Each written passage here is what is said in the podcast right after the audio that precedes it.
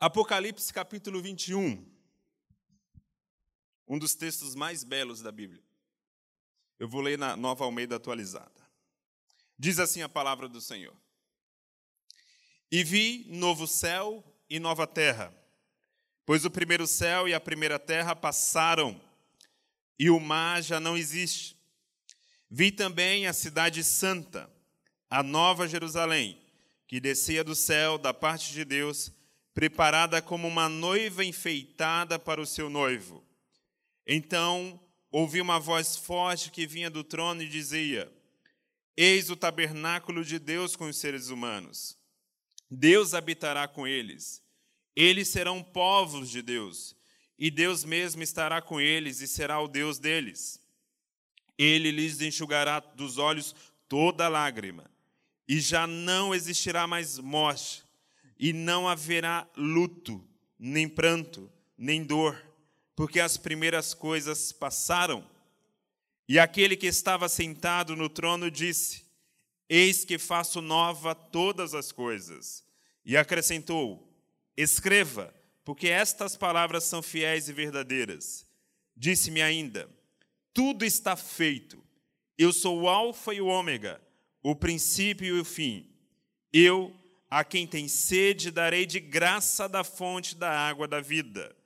O vencedor herdará estas coisas. Eu serei o Deus, o Deus dele, e ele será o meu filho. Quanto, porém, aos covardes, aos incrédulos, aos abomináveis, aos assassinos, aos imorais, aos feiticeiros, aos idólatras e a todos os mentirosos, a parte que lhes cabe será no lago que está queimando com fogo e enxofre, a saber, a segunda morte. Agora, leia comigo também Apocalipse capítulo 22. A partir do versículo 8, que diz assim: Eu, João, sou quem ouviu e viu estas coisas. E, de ter, e depois de ter ouvido e visto, prostrei-me diante dos pés do anjo que me mostrou essas coisas para adorá-lo. Mas ele me disse: Não faça isso Sou um servo de Deus, assim como são você e os seus irmãos, os profetas, e como são os que guardam as palavras deste livro. Adore a Deus. Disse-me ainda: Não cele as palavras da profecia deste livro, porque o tempo está próximo. Continue o injusto a fazer injustiça, continue o imundo a ser imundo. O justo continue na prática da justiça e o santo continue a santificar-se. Eis que venho sem demora e comigo está a recompensa que tenho para dar a cada um segundo as suas obras.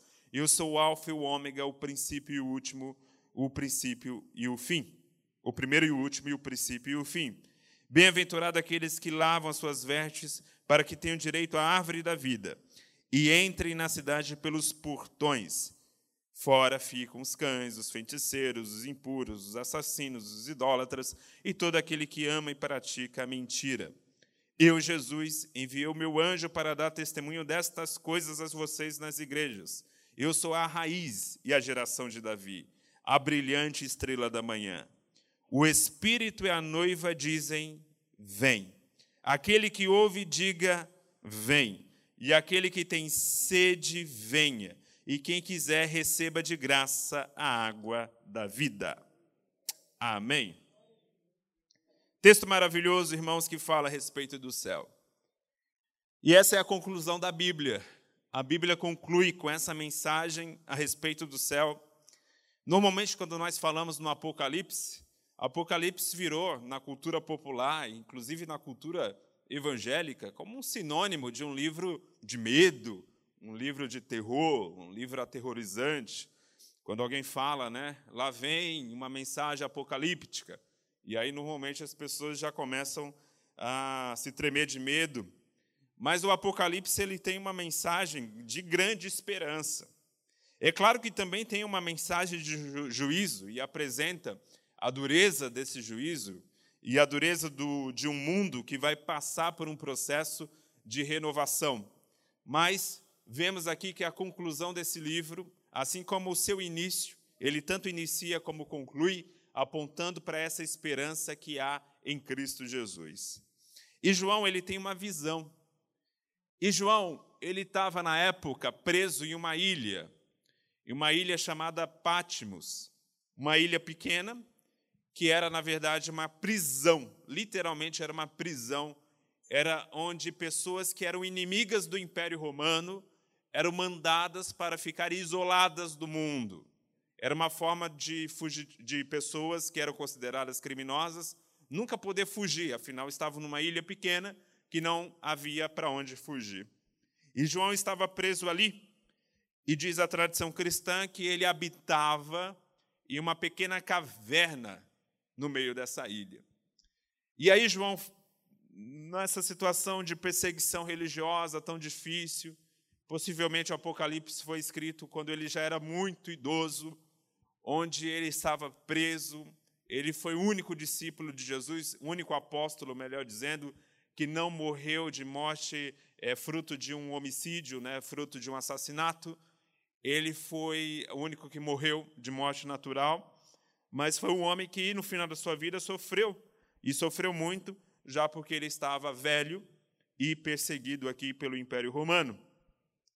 E ele tem, naquele momento final da sua vida, uma visão extraordinária que ele coloca nesse texto que chega a nós como a mensagem do Apocalipse.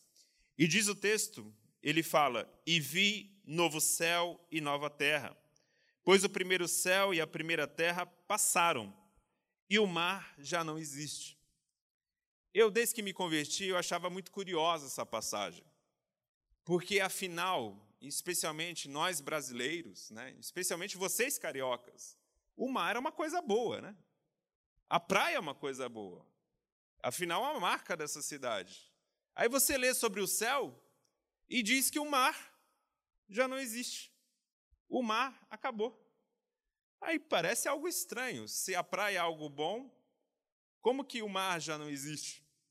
Quando você vai entender que a linguagem do Apocalipse é uma linguagem simbólica, é uma linguagem cheia, cheia de metáforas, o mar aqui no Apocalipse não é algo bom. O mar não é símbolo de diversão. O mar, para quem está preso numa ilha, é grade. O mar é prisão. Então, quando o João está falando, olha, eu vi um novo céu e eu vi uma nova terra, e, novo, e nesse novo céu e na nova terra não há mar. Esse mar já passou. Ou seja, essa nova realidade é uma realidade da completa liberdade da completa libertação. Não há nada mais que me prenda. Então, aquele homem que estava preso ali numa ilha deserta, ele está vendo o céu e está vendo: olha, graças a Deus que eu vou habitar num lugar onde já não há nenhum tipo de prisão. Essa é a realidade nova. E é interessante nós vermos esse texto aqui, que fala de uma renovação do céu e de uma renovação da terra. E essa renovação aqui, e é uma mentalidade que nós temos muito ainda no meio evangélico, de pensar, quando a gente fala da vinda de Jesus, a gente até usa a, a expressão assim: ah, o mundo vai acabar. O mundo vai acabar.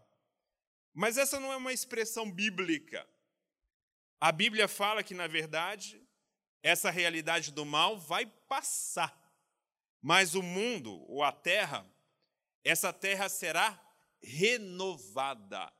Esta terra que nós pisamos hoje, ela será renovada. João diz: Eu vi um novo céu e uma nova terra. Olha que maravilhoso, irmãos.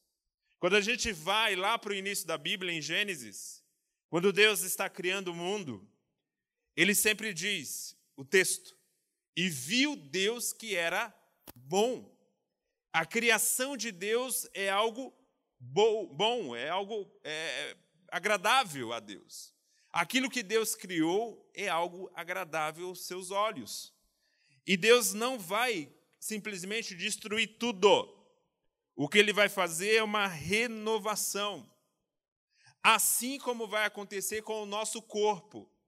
O apóstolo Paulo, no capítulo 15 do, da carta de Paulo aos Coríntios, da primeira carta, ele vai falar o seguinte: que o nosso corpo será renovado, será transformado. Ele não vai ser completamente pulverizado, não vai sumir do nada. Não, ele vai ser transformado. Nós teremos um corpo glorificado, fruto da ressurreição. Assim também teremos um corpo glorificado, habitando numa terra glorificada e num céu glorificado. É incrível que o Apocalipse nos mostra que, na verdade, a gente tem aquela visão que no fim de todas as coisas a gente só vai habitar no céu. Mas, na verdade, o fim de todas as coisas é o céu se unindo à terra. Olha que coisa maravilhosa. É o céu e a terra sendo uma só realidade. Ele vê o todo, ele vê um novo céu e uma nova terra. Então, se alguém realmente ama esse mundo, no bom sentido da palavra, não há melhor coisa do que servir ao Senhor, porque estaremos habitando com o Senhor em uma no, um novo céu, uma nova terra. Como vai ser essa comunicação? A gente não sabe, a Bíblia não diz, não dá detalhes. Mas o fato é que nós teremos essa nova realidade escatológica maravilhosa. E aí, irmãos, nós ficamos vendo isso aqui e vemos o quanto Deus dá valor à sua criação. Ele não despreza, não. Ele vai fazer, sim, uma grande renovação, uma grande purificação. E diz o texto, versículo 2: Vi também a cidade santa, a nova Jerusalém, que descia do céu. Olha aqui a imagem dessa comunicação entre céu e terra. A nova Jerusalém vai descer do céu e vai ficar aqui para que para que a presença de Deus seja constante. Vi também a cidade santa, Nova Jerusalém, que descia do céu, da parte de Deus, preparada como uma noiva enfeitada para o seu noivo. Então ouvi uma voz forte que vinha do trono e dizia: Eis o tabernáculo de Deus com seres humanos. Essa imagem do tabernáculo, ela é bem interessante na Bíblia, porque o tabernáculo lá no deserto, ele representava a presença de Deus. E o tabernáculo, quando ele é construído, quando você vai ler o livro, especialmente de Levítico, quando você vai ver as ordens dadas por Deus de como construir o tabernáculo, os verbos hebraicos usados são os mesmos verbos usados em Gênesis capítulo 1 para descrever a construção do mundo. E aí, nós vemos que há uma relação muito estreita do tabernáculo com o Éden. O Éden era um jardim que era o espaço da plena presença de Deus. Vem o pecado, o primeiro casal é expulso do Éden, eles já não estão naquele espaço da plena presença de Deus, estão num mundo duro, de trabalho duro, de um mundo contaminado pelo pecado. Mas depois vem essa ordem a Moisés para construir esse tabernáculo que representa a presença gloriosa de Deus.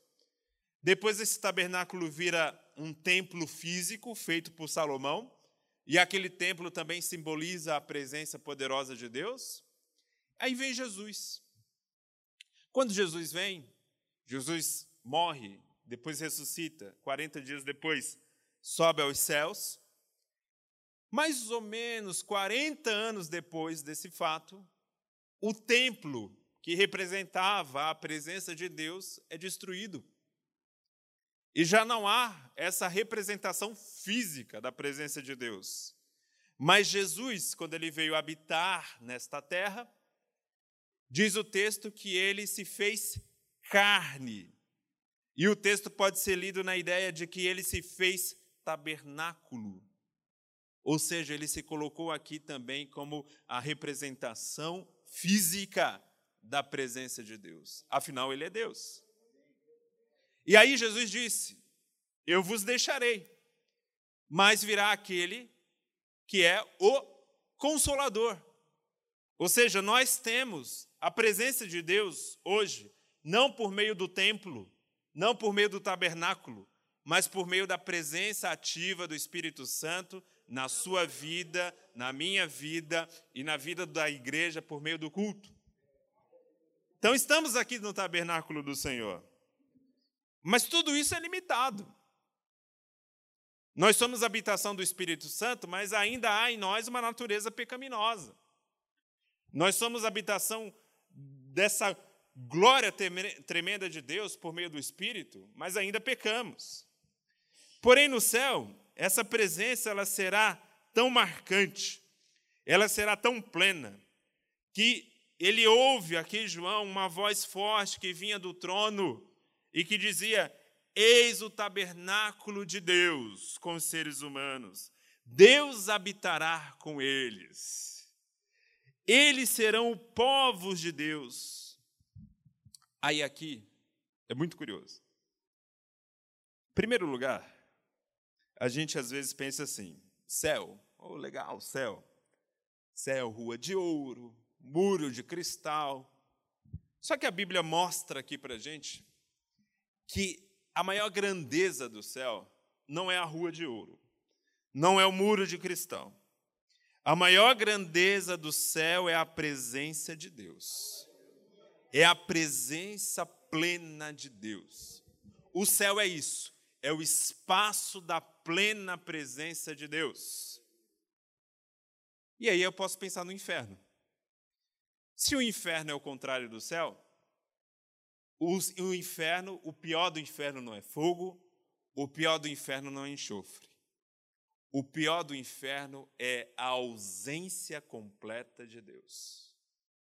Porque mesmo quem está lá fora nesse momento, que está lá fora nesse momento numa vida totalmente depravada, Deus ainda está demonstrando sobre essas pessoas alguma graça. Eles só não se devoram, e a gente também só não se devora um ao outro, porque a graça do Senhor nasce a cada manhã, as misericórdias do Senhor nascem a cada manhã.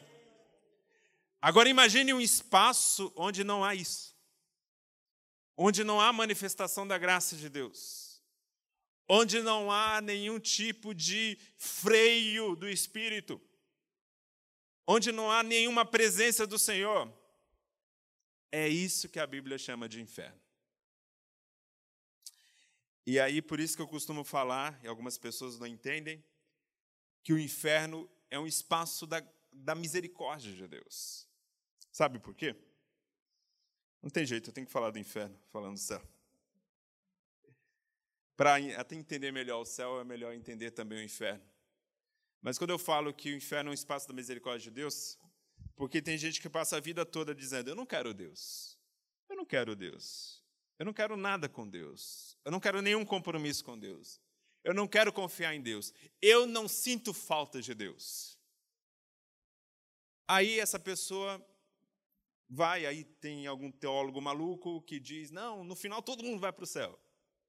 Para essa pessoa, o céu seria um inferno. Porque ele não quer Deus.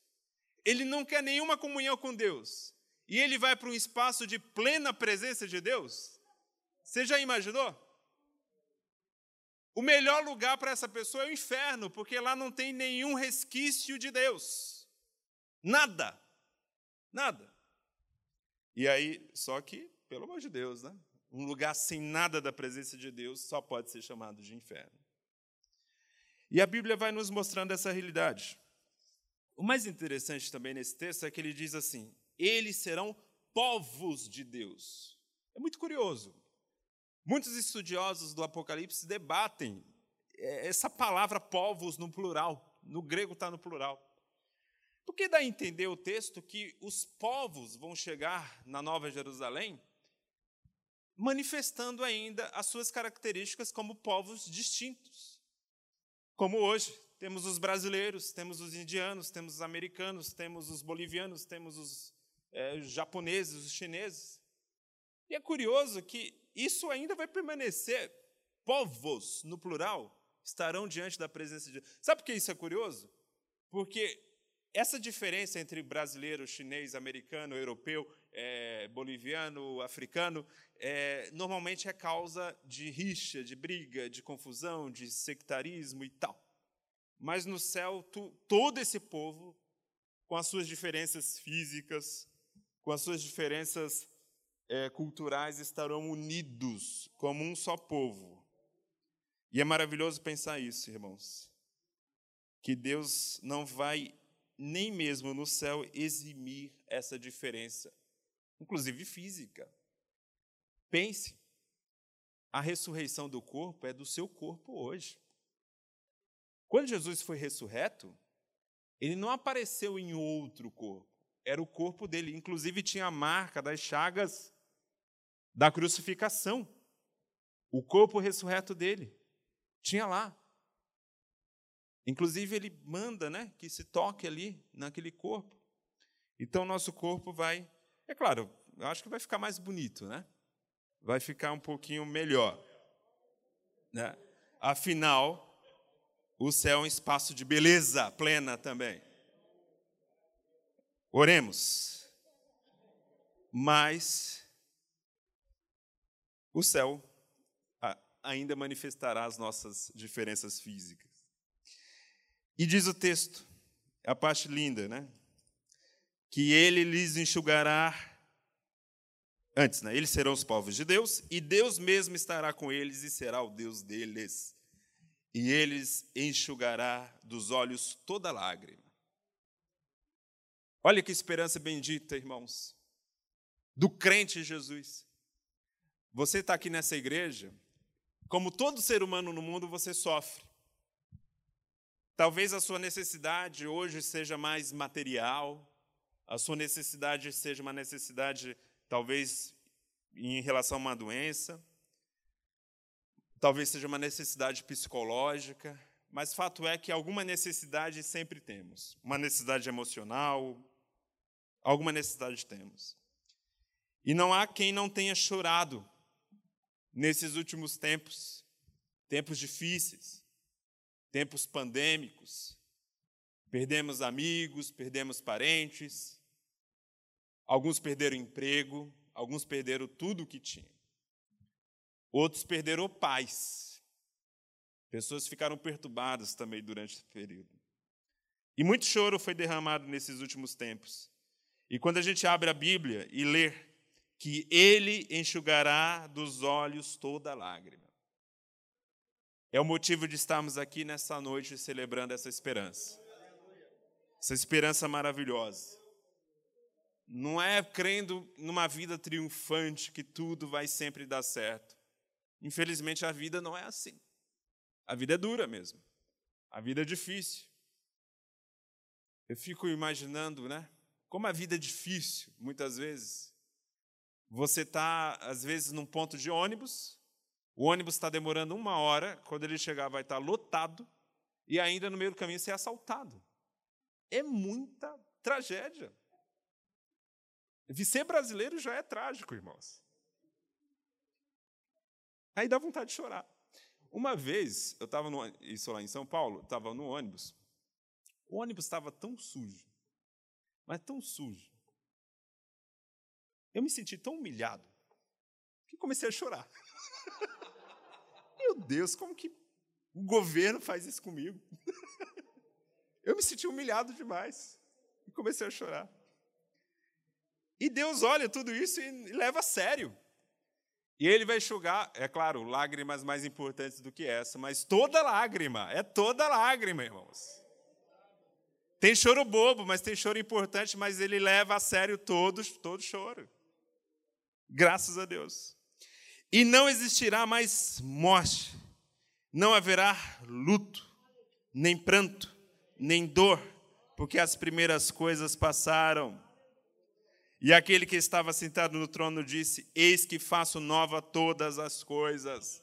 Ele renova tudo, irmãos. O nosso Deus é um Deus de renovação.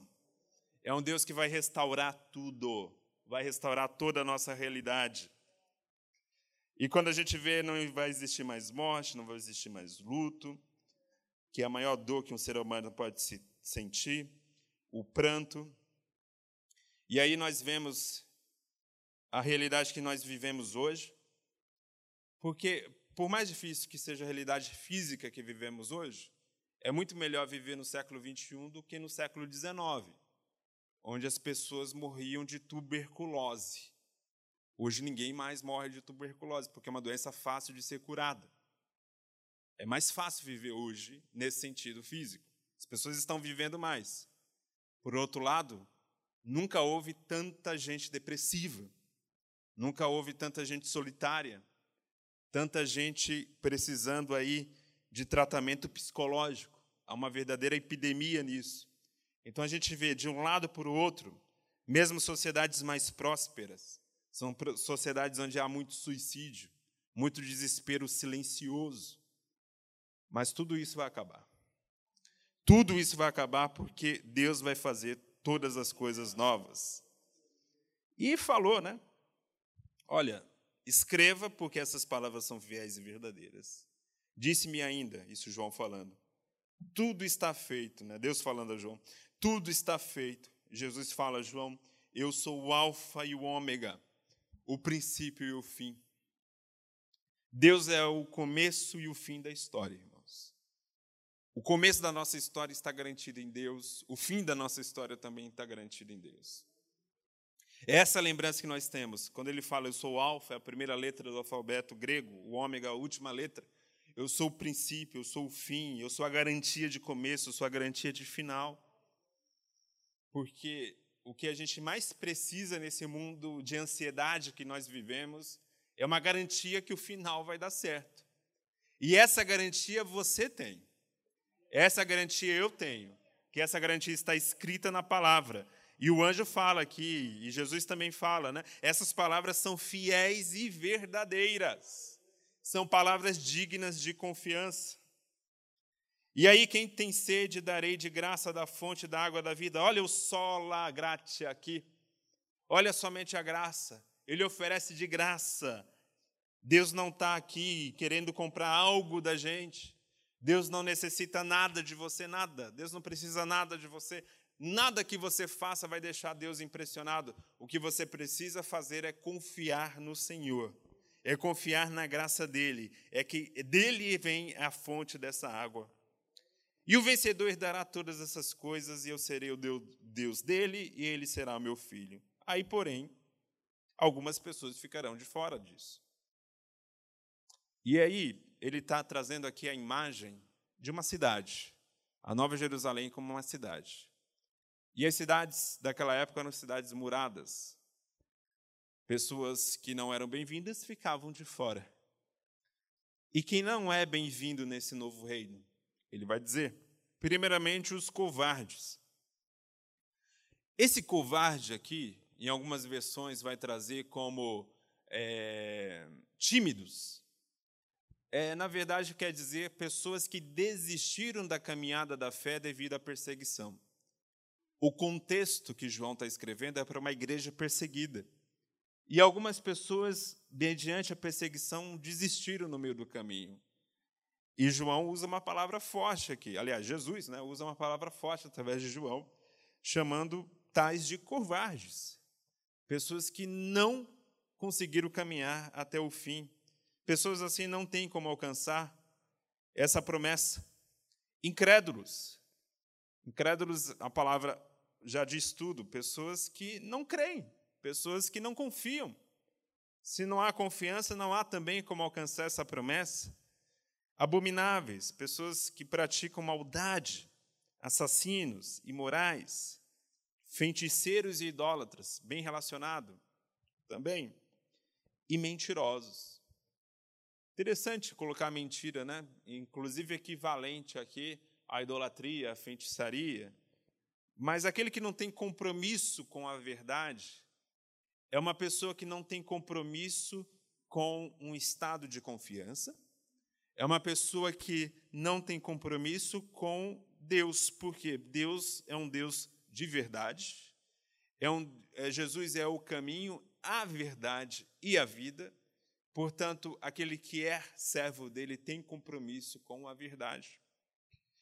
E aí diz o texto que esses ficarão do lado de fora.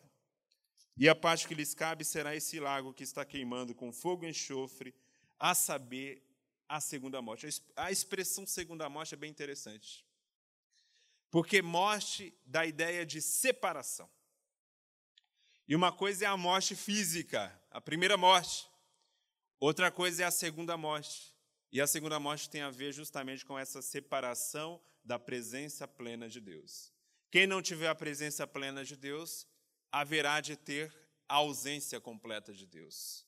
A eternidade não é um caminho de meio termo. É, Jesus foi claro: só existe dois caminhos, um largo e estreito. Não há um caminho de meio termo. Não há um espaço onde há meia presença de Deus, uma presença relativa de Deus. Ou é o espaço da presença plena de Deus, chamado céu, ou é o espaço da completa ausência de Deus, chamado inferno. E aí, no, no capítulo 22, quando João vai dar ali os seus conselhos, as suas promessas finais, eu quero destacar aqui, especialmente, o versículo é, 9. Mas ele me disse, quando João, aliás, 8, eu, João, sou quem ouviu e viu estas coisas, e depois de ter ouvido e visto, prostrei-me diante dos pés do anjo que me mostrou essas coisas para adorá-lo. João ficou tão empolgado com essa visão que ele teve, que ele se prostrou diante do anjo que estava falando com ele, ele se prostrou e ele queria adorar o anjo. E aí, irmãos, lembra esse princípio que eu acabei de falar para vocês, de somente a Deus a glória. O ser humano, olha, olha João, tinha vivido com Jesus, tinha já conciliado igrejas, era um evangelista, era um apóstolo, já estava velho, tem uma visão tremenda sobre o fim de todas as coisas, e diante de um anjo, ele se prostra e já quer adorar. A tendência idólatra do coração humano é algo impressionante. A gente sempre está buscando um ídolo para preencher o nosso coração. E um ídolo não necessariamente uma pessoa. Não necessariamente é um objeto ali, uma estátua. O ídolo pode ser um dinheiro, o ídolo pode ser uma, uma conquista no trabalho, o ídolo pode ser um filho, o ídolo pode ser qualquer coisa, o ídolo pode ser o próprio eu, a egolatria. Fato é que o ser humano tem uma tendência terrível à idolatria, por isso que isso é um princípio protestante, sempre a ser lembrado, somente a Deus a glória. Por isso que o anjo fala, né? E ele me disse: não faça isso. Sou um servo de Deus, assim como são você e os seus irmãos, os profetas, e como são os que guardam as palavras deste livro. Adore a Deus. Somente a Deus a glória. E aí disse-me mais: Não serão as palavras da profecia deste livro, porque o tempo está próximo. Continue injusto a fazer injustiça, e continue imundo a ser imundo. O justo continue na prática da justiça, e o santo continue a santificar-se. Opa, Conselho estranho, né? Se você é imundo, continue a ser mais imundo ainda. Se você é santo, santifique-se mais. Um conselho semelhante a lá no livro de Eclesiastes. O que, que a Bíblia quer dizer com isso? A Bíblia está nos sinalizando aqui que aquele que já vive a sua vida infernal não precisa, não precisa mostrar tracinhos de piedade trapos de piedade não vai adiantar nada. Então, o que está a fazer injustiça, se aprofunde nisso. Porque, como ele vai viver num espaço sem a plena presença de Deus, é melhor não viver no processo de auto-engano. Porque pior, irmãos, de alguém que está vivendo na depravação total, que está vivendo no pior do pecado, está assim mergulhado como um porquinho na lama, é aquele que parece santo, mas não é. Esse é muito pior. Porque aquele que está comendo lama, talvez uma hora ele se dê conta: olha, eu estou feio na foto.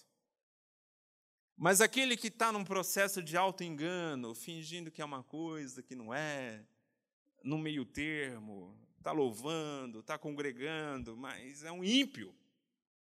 Esse está num processo de auto-engano muito pior. Por isso que a Bíblia diz isso. É muito melhor ser um ímpio é, sincero do que um falso justo, do que alguém fingido. E aí diz a palavra: Jesus, eis que venho sem demora. E comigo está a recompensa que tenho para dar a cada um segundo as suas obras. Eu sou o Alfa e o Ômega, o princípio e o último, o primeiro e o último, o princípio e o fim. Bem-aventurado aqueles que lavam suas vestes para que tenham direito à árvore da vida e entrem pela cidade, na cidade pelos portões. Aí, novamente, ficarão de fora os cães. Coitado dos cachorrinhos. Né? Aqui, cães, é claro, simboliza. Gente, é, é porque cachorro naquela época, diferente de hoje, cachorro é um animal querido, né? Cães era sinal de coisa podre, de, de podridão mesmo, era um animal imundo. Então, aqui, cães é no sentido de imundos, imundície. Os feiticeiros, os impuros, os assassinos, os idólatras e todo aquele que ama e pratica mentira. Eu, Jesus, enviei o meu anjo para dar testemunho destas coisas a vocês nas igrejas. Eu sou a raiz e a geração de Davi, a brilhante estrela da manhã.